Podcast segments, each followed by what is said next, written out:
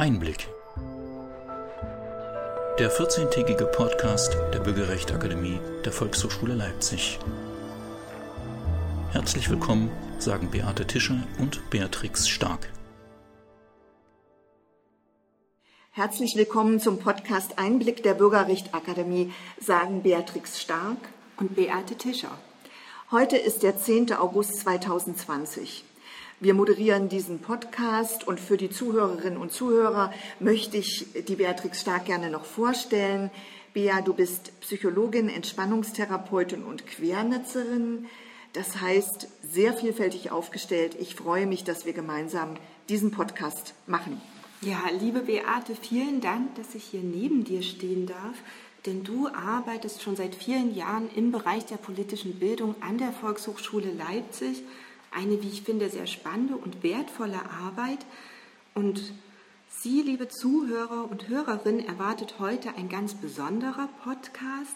Bevor wir das Thema verraten und unseren Experten vorstellen, liebe Beate, verrat uns doch ähm, oder gib einen kurzen Rückblick auf die letzte Episode. Die letzte Episode war einfach eine Vorstellung des äh, Podcastes Bürgerrecht Akademie. Was wollen wir mit diesem Podcast? Was will die Bürgerrecht Akademie? Wir hatten dazu Frau Richter, die Leiterin der Volkshochschule, hier bei uns zu Gast. Sie hat noch mal sehr deutlich gemacht, wie wichtig ihr das Grundgesetz auch ist und wie spannend es sein kann, das Grundgesetz in das tägliche Leben reinzuholen. Insbesondere in einer Zeit von Corona, wo die Grundrechte für jeden Einzelnen sehr in den Blickpunkt wieder gerückt wurden. Mir persönlich ist ein Satz von Frau Richter hängen geblieben. Sie sprach davon, beim Podcast entstehen Bilder in meinem Kopf. Das fand ich einen sehr schönen Vergleich, weil Podcast mit Sprache arbeitet und den Inhalt in das Zentrum rückt. Das ist ein großer Unterschied zu Social Media, zu Instagram, zu Facebook. Also liebe Zuhörerinnen und Zuhörer, Sie werden Ihre eigenen Bilder jetzt bei diesem Gespräch haben. Wir wollen heute über 30 Jahre Wiedervereinigung Deutschlands sprechen. Ja, liebe Bea, ich bin besonders gespannt, weil du ein Wendekind bist. Das unterscheidet dich auch von uns anderen hier. Du bist 1989 geboren. Spannend. Ganz genau. Die ersten neun Monate habe ich noch DDR erlebt. Daran kann ich mich natürlich nicht erinnern. Ähm, das heißt, für mich ist 30 Jahre Wiedervereinigung als Mama, das ist mehr als eine Generation, das ist im Grunde mein Leben. Ähm, Helmut Kohl und seine Zeitgenossen waren sich damals einig, dass nach 30 Jahren die Wiedervereinigung abgeschlossen sei. So war die Prognose. Wir möchten heute einen Blick zurückwerfen und in die Gegenwart mit Fragen, ob und wie lange vergangene Ereignisse uns heute noch beeinflussen. Und damit freuen wir uns sehr, dass wir einen ganz besonderen Experten mit seinem Blickwinkel und seinen Erfahrungen für diesen Podcast gewinnen konnten. Ich könnte mir kaum jemand passenderen vorstellen. Beate, wer ist heute unser Gast? Ja, zugeschaltet ist uns Thomas Krüger.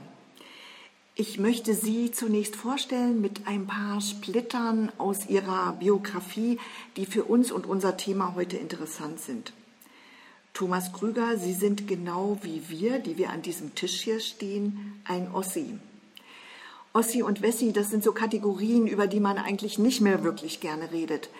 Aber heute bei diesem Podcast, glaube ich, ist es schon noch mal wichtig zu wissen, aus welcher Sicht man auf die Dinge blickt. Sie wurden 1959 in Thüringen geboren und gingen so wie alle DDR-Kinder zunächst auf die Polytechnische Oberschule, die POS. Sie absolvierten eine Ausbildung zum Facharbeiter für Plast- und Elastverarbeitung. Auch dies eine typische DDR-Ausbildung, die es heute nicht mehr gibt. Anschließend Theologiestudium und Vikariat. Dann 1989-90 die großen Ereignisse der friedlichen Revolution der Fall der Mauer und die Wiedervereinigung. Das hat ihre Biografie sehr entscheidend geprägt und ihren Lebensweg weiter gelenkt. Sie waren vor 1989 schon Mitglied der Basisgruppen, Sie waren ein Bürgerrechtler, Sie waren Gründungsmitglied der Sozialdemokraten der DDR, das war die SDP, die später mit der West-SPD fusionierte. Sie waren Mitglied der letzten und einzigen frei gewählten Volkskammer in der DDR und von 1990 bis 1991 der erste Stellvertreter des Oberbürgermeisters in Ostberlin und dann 2000 wieder eingestiegen als Präsident der Bundeszentrale für politische Bildung und das sind Sie bis zum heutigen Tag. Ja, und damit dürfen wir ganz herzlich nochmal willkommen heißen Thomas Krüger direkt aus Berlin zugeschaltet. Lieber Thomas Krüger, das ist eine außergewöhnliche und bewegte Biografie. Uns fällt auf, dass man ihr Leben genau in der Mitte teilen könnte. Die erste Hälfte DDR, aufgewachsen, gelebt, studiert, dann Wiedervereinigung mit neuen Chancen, eine unvergleichliche politische Karriere und nun sind Sie seit 20 Jahren Präsident der Bundeszentrale für politische Bildung. Ihr Lebenslauf ist eng verzahnt mit der Wiedervereinigung. Lieber Thomas Krüger, was bedeutet für Sie 30 Jahre Wiedervereinigung? Das äh, in allererster Linie äh, ist das sozusagen eine, äh, ein Himmel, der aufgerissen ist 1989, 90. Wir haben äh, zu DDR-Zeiten um ja viele Grundrechte gestritten, äh, uns engagiert und eingesetzt und dann gab es äh, die ja historische Zäsur, die uns all das ermöglicht hat und äh, für mich war damals ziemlich klar, ähm, in einer solchen Situation muss man äh, die Sterne vom Himmel holen und, und sich engagieren, sich einmischen und äh, für das stehen und einstehen, für das man vorher auch gestritten hat. Äh, wir leben nicht in einem Paradies, äh, wir leben äh, in entsprechenden Herausforderungen, zu denen wir uns verhalten müssen und wo wir Positionen beziehen müssen. Und das ist, glaube ich, ähm, die große Herausforderung, die äh, sich jeder nach 30 Jahren deutsche Einheit auch stellen muss. Es gibt so viele Aspekte äh, dieses Prozesses, ähm, die gar nicht adäquat ähm, diskutiert und in den öffentlichen Raum gestellt worden sind. Insofern würde ich sagen, es ist ein, äh, ja, ein lachendes und ein weinendes Auge, die äh, diese gesamte Zeit sozusagen zusammenfassen. Das heißt, es gibt sehr viel zu tun, es gibt aber auch sehr viel vorzuzeigen. Ja, das lachende und das weinende Auge, da will ich gleich mal dran anknüpfen. Es gibt sicherlich eine unterschiedliche Sicht auf die Wiedervereinigung, wenn man jemanden im Osten fragt, beziehungsweise wenn man jemanden im Westen fragt. Der Blick ist sehr unterschiedlich. Wenn man heute im Osten fragt, dann ist es so, dass plötzlich äh, viele Menschen sagen, sie haben eine sehr starke Identifikation mit der alten DDR obwohl ja 1989, 90, wenn Sie haben das eben schon beschrieben, diese Forderungen, die wir hatten, Pressefreiheit, Meinungsfreiheit, Reisefreiheit, ähm, Umweltschutz, Abschaffung der Staatssicherheit, alle diese Forderungen wurden ja nahezu zu 90 Prozent, also fast 100 Prozent erfüllt. Und plötzlich beginnt so ein Sehnen nach den Fleischtöpfen Ägyptens, so kann man ja sagen, ein Sehnen nach der alten DDR. Was ist da falsch gelaufen? Wie kann man sich das erklären? Woraus resultiert das? Also erstmal vorneweg, äh, für mich äh, gibt es keine Sehnsucht an die ehemalige DDR. Ich habe mit dem Kapitel geschlossen. Aber ich kann nachvollziehen, dass viele Menschen äh, ja sozusagen sich wehren, äh, dass ihre eigene Biografie irgendwie entwertet wird, dass sie in einem Kontext stehen als Ostdeutsche, die irgendwelche Makel mit sich herumtragen.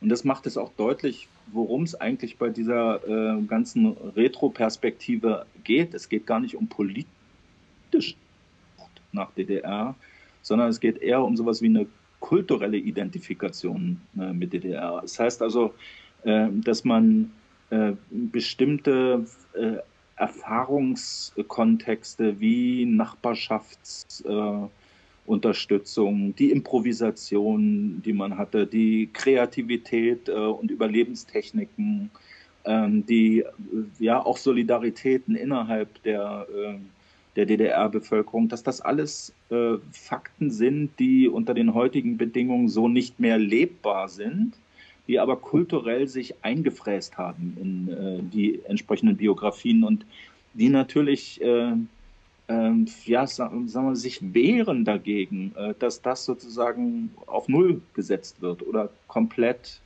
äh, identifiziert wird mit, mit einer totalitären Diktatur. Weil die Menschen selber haben, glaube ich, äh, ja, in dieser relativ kommoden Diktatur versucht, sich einzurichten und Überlebenspraktiken und Überlebenstechniken zu entwickeln, die sie äh, bis heute wertschätzen und die sie als Teil ihrer Biografie erfahren. Ich glaube, dass, äh, dass, äh, dass man diesen Unterschied machen muss zwischen der politischen Dimension einer DDR-Sehnsucht. Da glaube ich, äh, muss man lange suchen, dass man da Leute findet, die, äh, die da so drauf sind. Die gibt es natürlich, klar. Es gibt sozusagen diejenigen, die die Macht verloren haben, diejenigen, die sich nach wie vor mit äh, realsozialistischen Perspektiven identifizieren, aber die sind, glaube ich, äh, ähm, sehr überschaubar als Anteil. Jedenfalls machen sie nicht die Mehrheit derjenigen aus, die eine DDR-Sehnsucht äh, haben. Vor diesem Hintergrund würde ich auch sagen, äh, ist das, was wir heute, 30 Jahre nach dem Fall der Mauer sehen, schon sowas wie ein Mosaik. Ein Mosaik äh, mit allen möglichen Aspekten und Farben, positiven und negativen Erfahrungen, die gemacht worden sind, äh, Gewinnererfahrungen, Verlierererfahrungen. Ähm, das mischt sich ja alles und, äh, und ich denke mal sozusagen an diese beiden großen Zitate, ähm, die als Versprechen äh, äh, formuliert worden sind, von 1990 zurück, äh, Helmut Kohl, der blühende Landschaften versprochen hat. Wahrscheinlich findet man die sogar an dem einen oder anderen Ort. Jedenfalls findet man sie nicht flächendeckend. Und äh, zum Zweiten das, äh, der Satz von Willy Brandt, jetzt wächst zusammen, was zusammengehört, den ich eigentlich viel adäquater finde. Allerdings muss man sagen, dass äh, Narben auch schief zusammenwachsen können, schräg zusammenwachsen, nacheitern. Äh, und genau das haben wir, glaube ich, erlebt. Also einen sehr, ähm, einen sehr ambivalenten, ambiguitiven Prozess der Wiedervereinigung, der auch ganz bestimmte Gruppen einfach gar nicht mitkommuniziert hat. Es gab zu DDR-Zeiten marginalisierte Gruppen, die äh, zu DDR-Zeiten äh, kaum öffentlich in Erscheinung getretenen äh, Schwulen- und Lesbenbewegungen.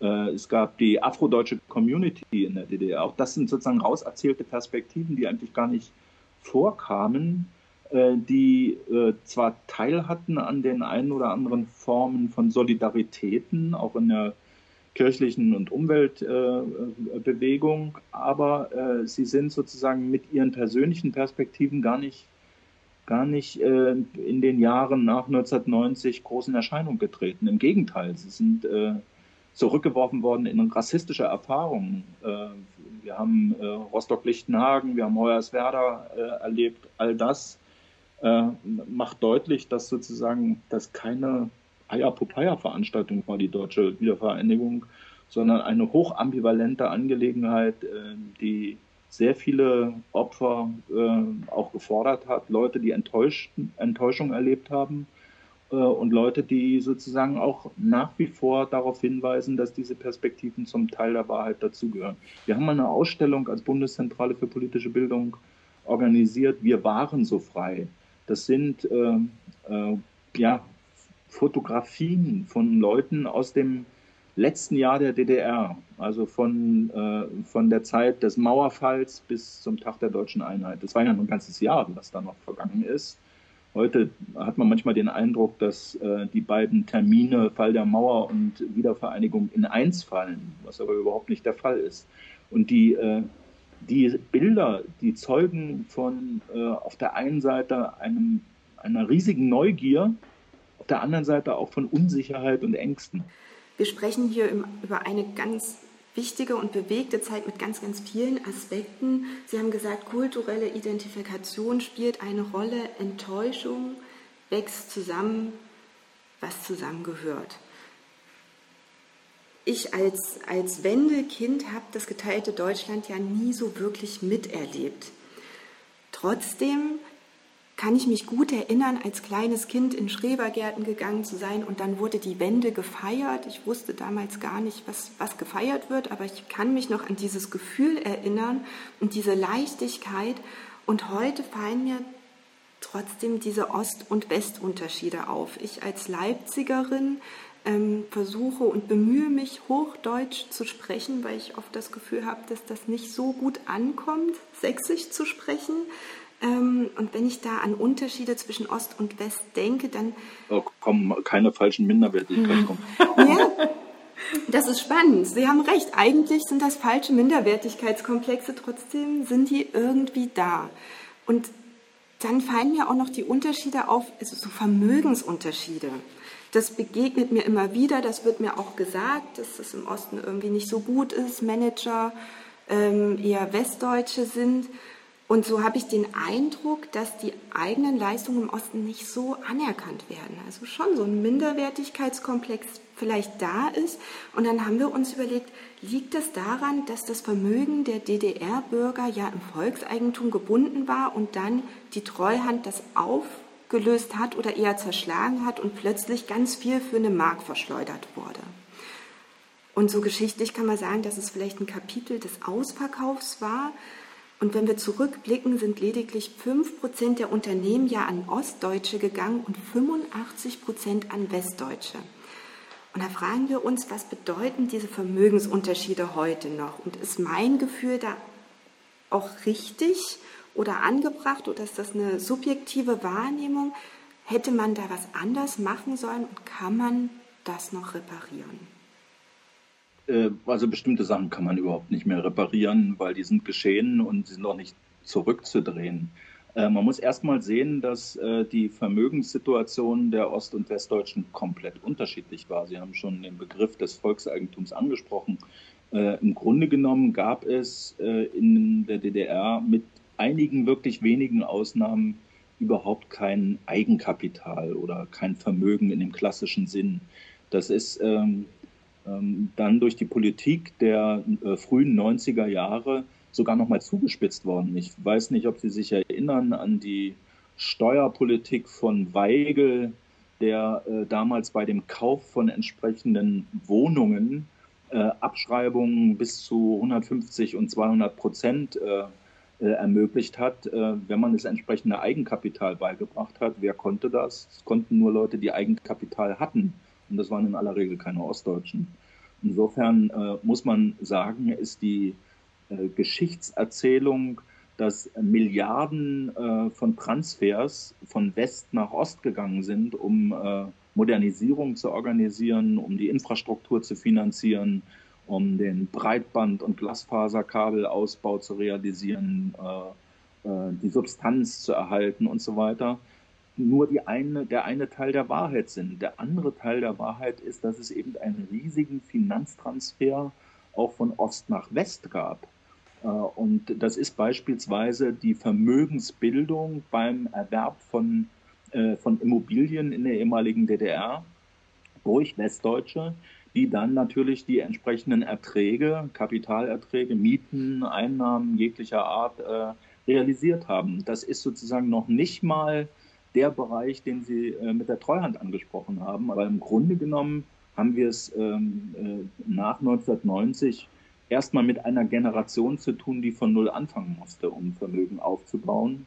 Äh, und zwar in aller Regel äh, für die dann folgende nächste Generation, aber nicht für die, äh, für sich selbst, für die eigene Generation, weil man ja erstmal sozusagen diese Vermögensbildung mit eingegangenen Schulden äh, ähm, äh, sozusagen realisieren musste. Das heißt, viele Leute haben sich verschuldet, viele Leute haben äh, ein hohes Risiko äh, für sich selbst äh, eingegangen, um sozusagen Möglichkeiten und Freiheitsräume äh, auszubuchstabieren für sich persönlich.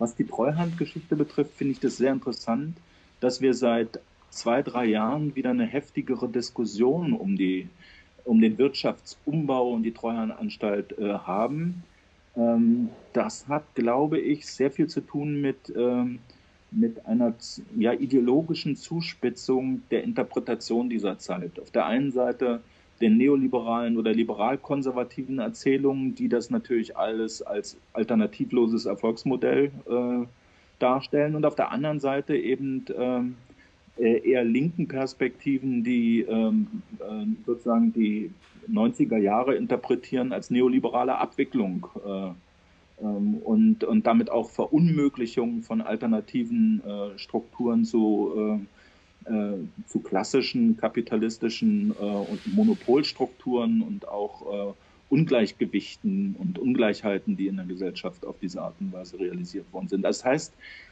wir haben äh, eine neue Diskussion um die Rolle der Treuhandanstalt als ein Instrument sozusagen einer ganz bestimmten Politik, die andere politische Praktiken ausblendet und, äh, und sich selbst als alternativlos darstellt.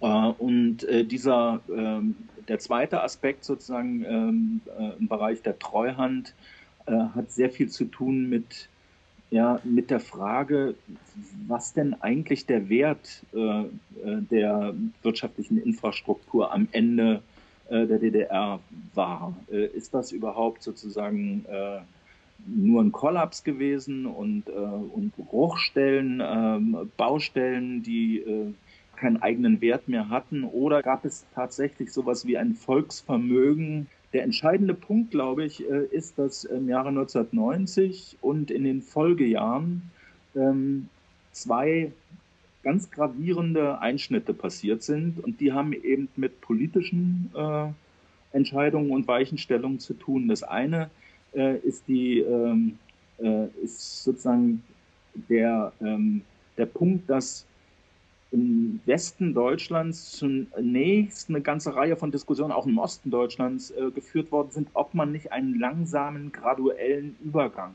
wählen sollte, um ähm, sowas wie äh,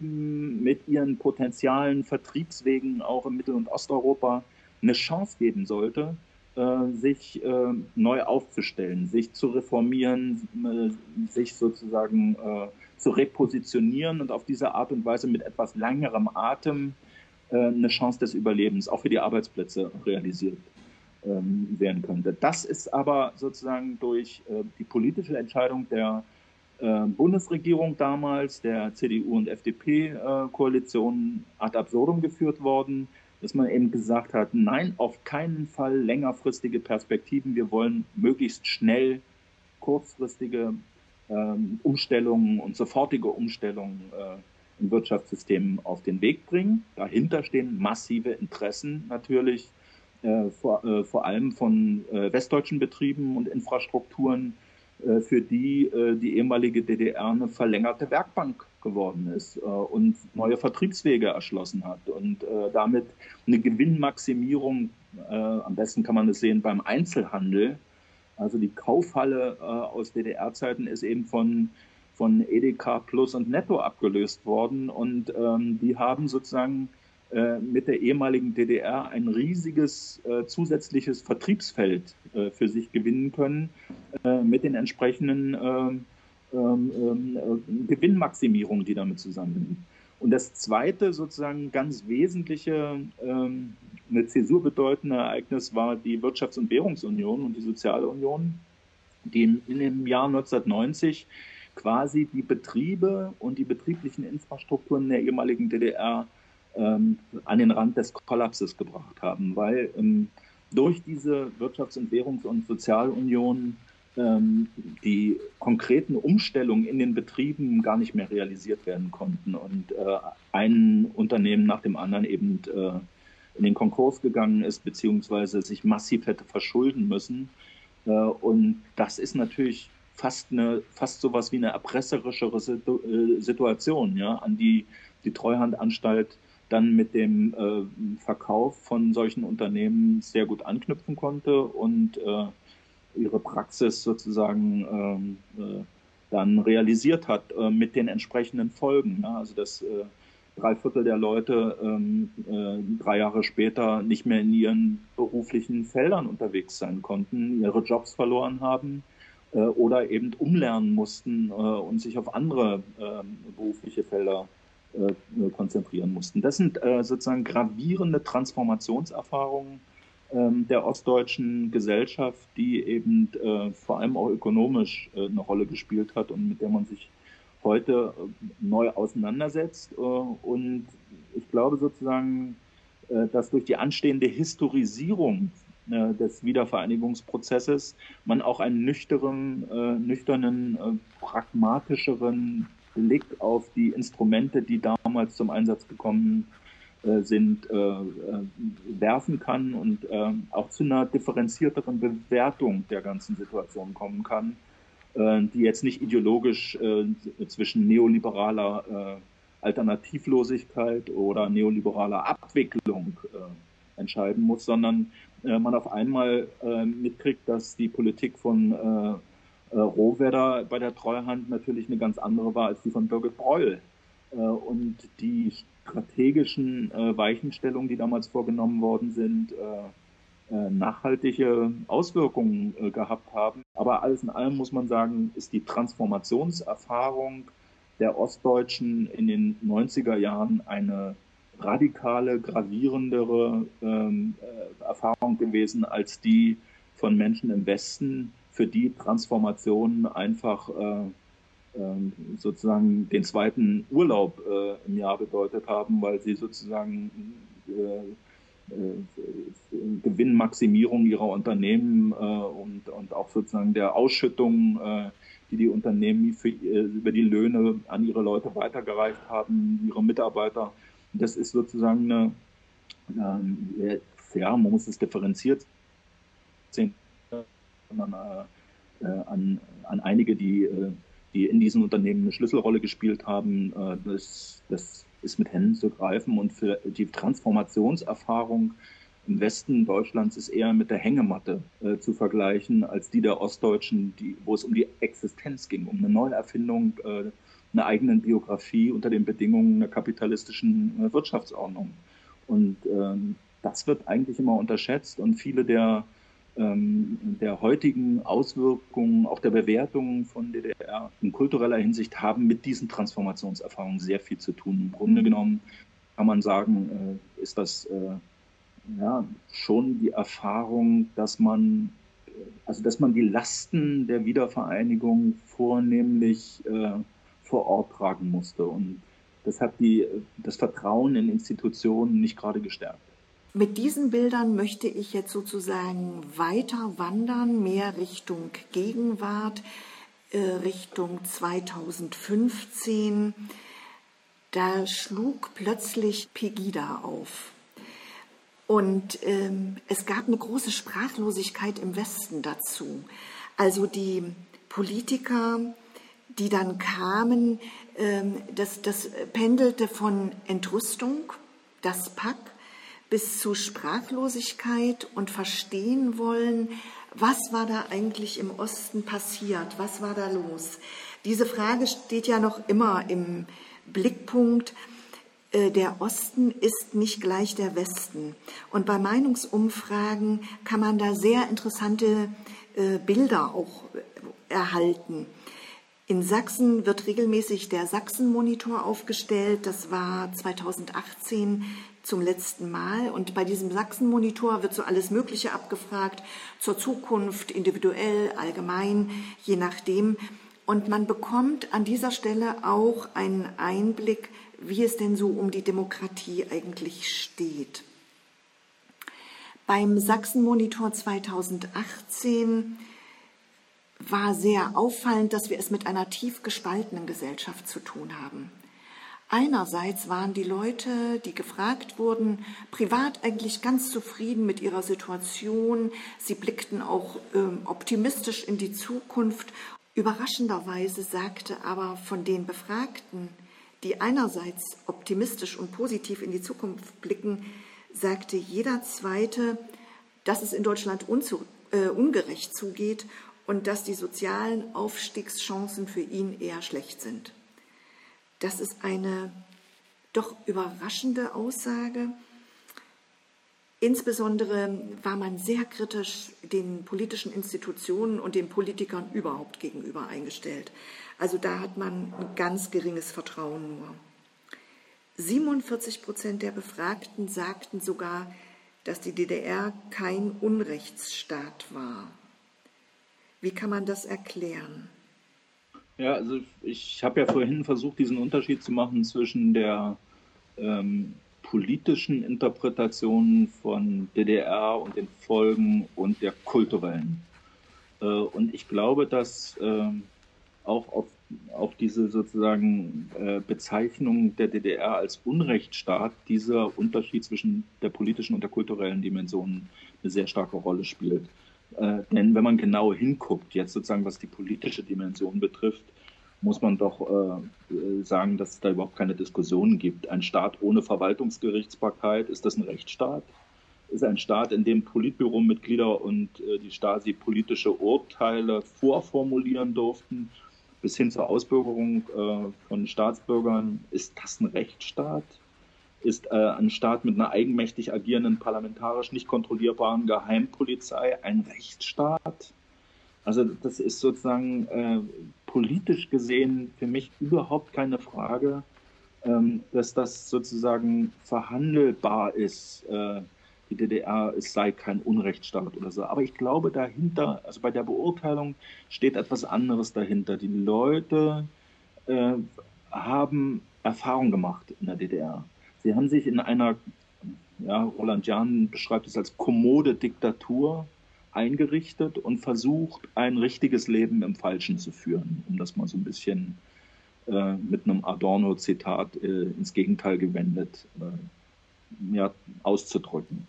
Ähm, aber sozusagen unter dem Strich spielt doch äh, bei der Bewertung äh, der DDR das eigene Leben, die eigene Biografie eine sehr starke Rolle. Wer ist schon bereit, seine eigene ähm, Biografie von einem auf den anderen Tag als gescheitert, absurd, als Handlanger eines Unrechtsstaats darzustellen. Diese kulturellen, sozialen Erfahrungen, die man, äh, die man mit in die deutsche Einheit gebracht hat, die spielen bei der Bewertung äh, und bei der Beantwortung solcher Fragen äh, eine ganz entscheidende Rolle. Und zum Zweiten muss man natürlich sagen, äh, sind die Transformationserfahrungen äh, mit 1990 und den Folgejahren dann ein Brandbeschleuniger äh, für solche äh, Bewertungen und Einschätzungen, weil natürlich äh, der Stress, der wieder einseitig im Osten erlebt worden ist bei der ähm, ja, Verwandlung der ökonomischen Infrastruktur in, ähm, ja, in eine passfähige kapitalistische äh, Wirtschaftsordnung sehr viele Opfer gefordert hat von von Leuten, die ihre Jobs verloren haben, von Leuten, die keine Perspektiven mehr hatten, von Leuten, die äh, ihr eigenes Studium äh, quasi wegwerfen mussten und umsatteln mussten auf ganz andere Berufsfelder, um zu überleben, um für ihre Familien ein Einkommen zu erzielen und so weiter. Das heißt, äh, äh da ist sehr viel Verbitterung gewachsen und auch eine ja, eine Grundhaltung, dass man eigentlich, wie, wie kann man das ausdrücken, also eine, eine Art kulturelle Hegemonie des Westens über den Osten erlebt hat. Äh, und äh, diese Erfahrung, die hat natürlich sich weiterentwickelt sozusagen auf die Bewertung von politischen Institutionen, auf Verwaltung, Gerichtsbarkeit und so weiter insgesamt. Und ich glaube, dass das äh, spielt eine sehr starke Rolle, dass, dass man so eine Art ja, Kolonialität des Westens über den Osten äh, im Alltag erlebt hat. Äh, und äh, das sozusagen auch ein Weiterwirken bis in die Gegenwart war. Äh, was Pegida betrifft, so würde ich das äh, ein bisschen differenzierter beurteilen. Ähm, was mir auffällt, ist, dass viele der Akteure von Pegida und gerade auch in der Folge der, der AfD, die als Partei entstanden ist, noch mal viel radikaler, als das bei den klassischen Volksparteien der Fall war, eine sozusagen Repräsentation von Westdeutschen in diesen äh, Strukturen äh, ins Auge gefallen ist. Das Wichtige ist eben, dass man sich gegenseitig anerkennt und wertschätzt in dem Kontext und sich nicht ausschließt.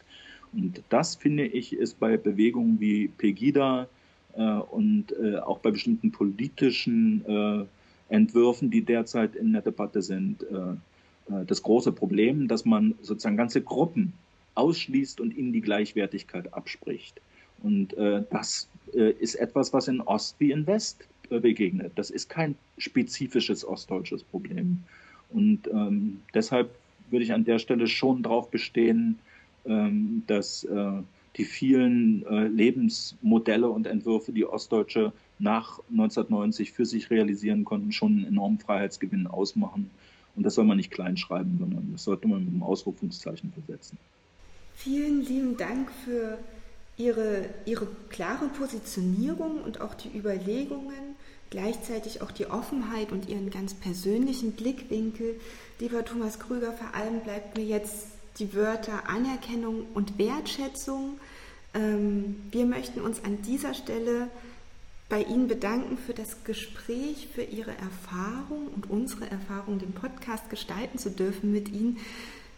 Wir neigen uns langsam dem Ende zu, bevor Beate und ich gemeinsam noch einmal einen Blick auf das Gespräch werfen, ähm, möchten wir Ihnen großen Dank nach Berlin senden und das nicht nur mit Worten, sondern auch eine kleine Erinnerung an unser Gespräch macht sich als Präsent für Sie auf den Weg.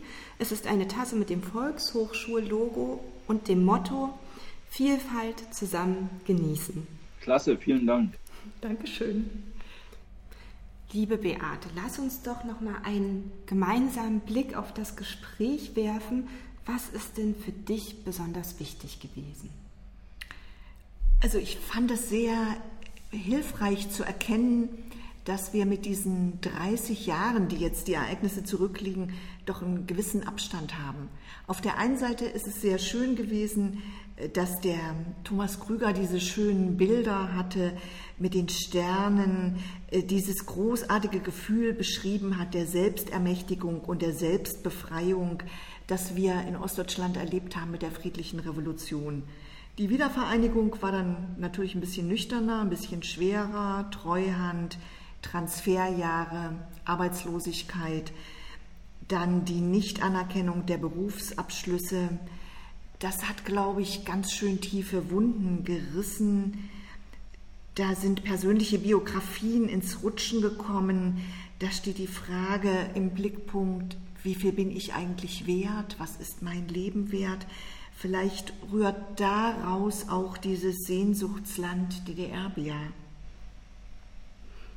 Ja, Beate, du hast es gerade schon angesprochen, der Himmel ist aufgerissen, die Sterne vom Himmel holen. Das ist tatsächlich ein ganz tolles Bild gewesen, das auch gleich bei mir hängen geblieben ist, wie bei dir auch. Ähm, und auch das Gefühl beschreibt, was ich als Kind wahrgenommen habe, ohne dass ich das einordnen konnte. Für mich war noch so ein Schlagwort Dunkel Deutschland und Thomas Krüger hat abgeschlossen mit dem Thema gleichwertig und nicht gleichartig. Das fand ich jetzt auch unglaublich passende Begriffe, weil ich zu gleichwertig, auch wie er das gesagt hat, Anerkennung und Wertschätzung zähle. Und das bringt mich wieder zu dem Thema ostdeutsche Identität. Was ist die ostdeutsche Identität? Und diesen Minderwertigkeitskomplex, gibt es den über die Generation Y hinaus zur Generation Zero, die wir gerade haben? Wird der weiter vererbt ähm, oder ist das Kapitel eigentlich überholt und abgeschlossen? Ja, dieser Frage werden wir sicherlich auch im nächsten Podcast noch ein bisschen nachgehen. Liebe Zuhörerinnen und Zuhörer, was ist bei Ihnen hängen geblieben? Was möchten Sie uns mitteilen? Haben Sie eine Meinung? Haben Sie Fragen? Dann schreiben Sie uns unter vhs-büra.leipzig.de. Alle Links und Shownotes zu dieser Episode finden Sie auf der Webseite www.bürgerrecht-akademie.de. Den nächsten Podcast dürfen Sie am 18. September hören. Wir erwarten Jana Hensel. Sie ist Publizistin und Autorin des Erinnerungsbandes Zonenkinder, was über 350.000 Mal verkauft wurde. Und wir sprechen uns wieder zum Thema Wiedervereinigung. Fürs Zuhören bedanken sich Beatrix Stark und Beate Tischer vom Podcast Einblick. Technik Eva Riemer und Felix Geisenheiner hinter den Kulissen Gesine Oltmanns und bleiben Sie neugierig.